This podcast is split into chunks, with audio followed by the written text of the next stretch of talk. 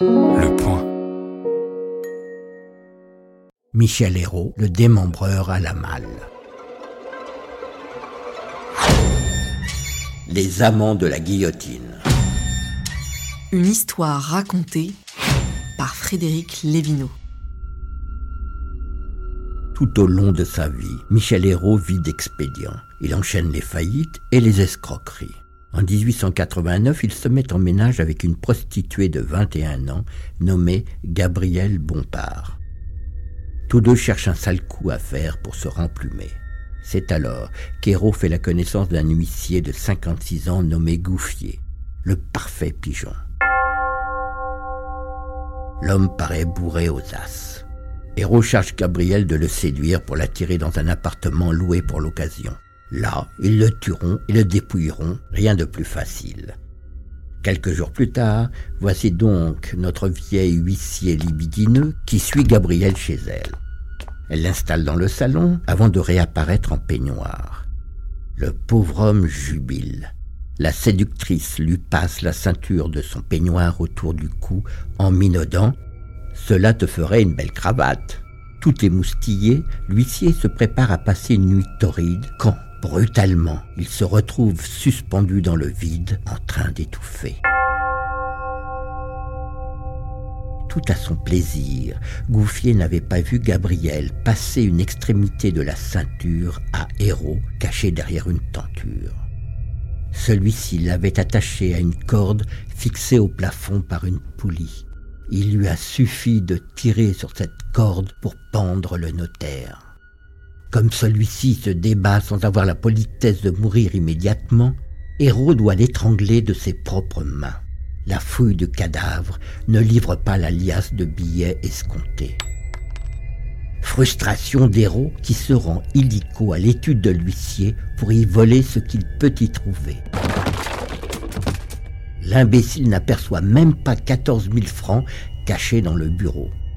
Il revient donc à l'appartement avec un maigre butin. Les deux complices décapitent le cadavre de façon à pouvoir l'enfourner dans une malle. Le lendemain, ils prennent le train pour Lyon avec la malle macabre.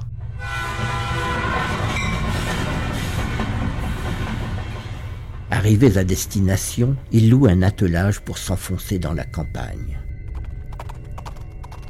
Héros jette le cadavre dans un fossé isolé et la malle à deux ou trois kilomètres de là.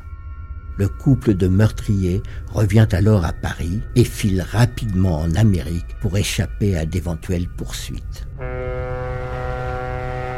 Quelques semaines plus tard, le cadavre de l'huissier est découvert par un cantonnier.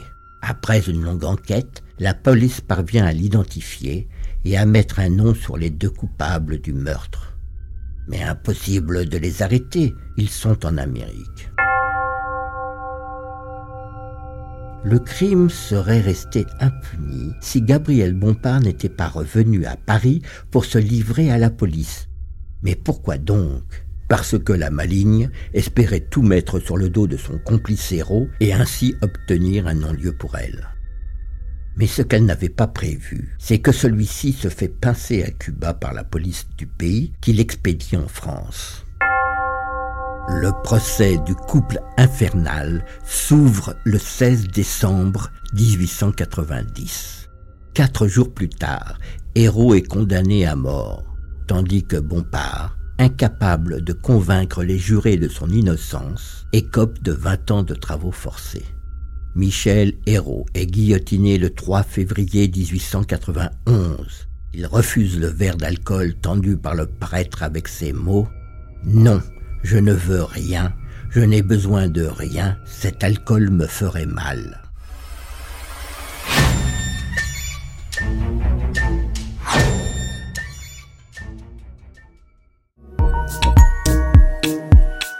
Retrouvez tous les épisodes des Amants de la Guillotine et l'ensemble des podcasts du Point sur Apple Podcast, Google Podcast ou sur votre application de podcast préférée. Le point.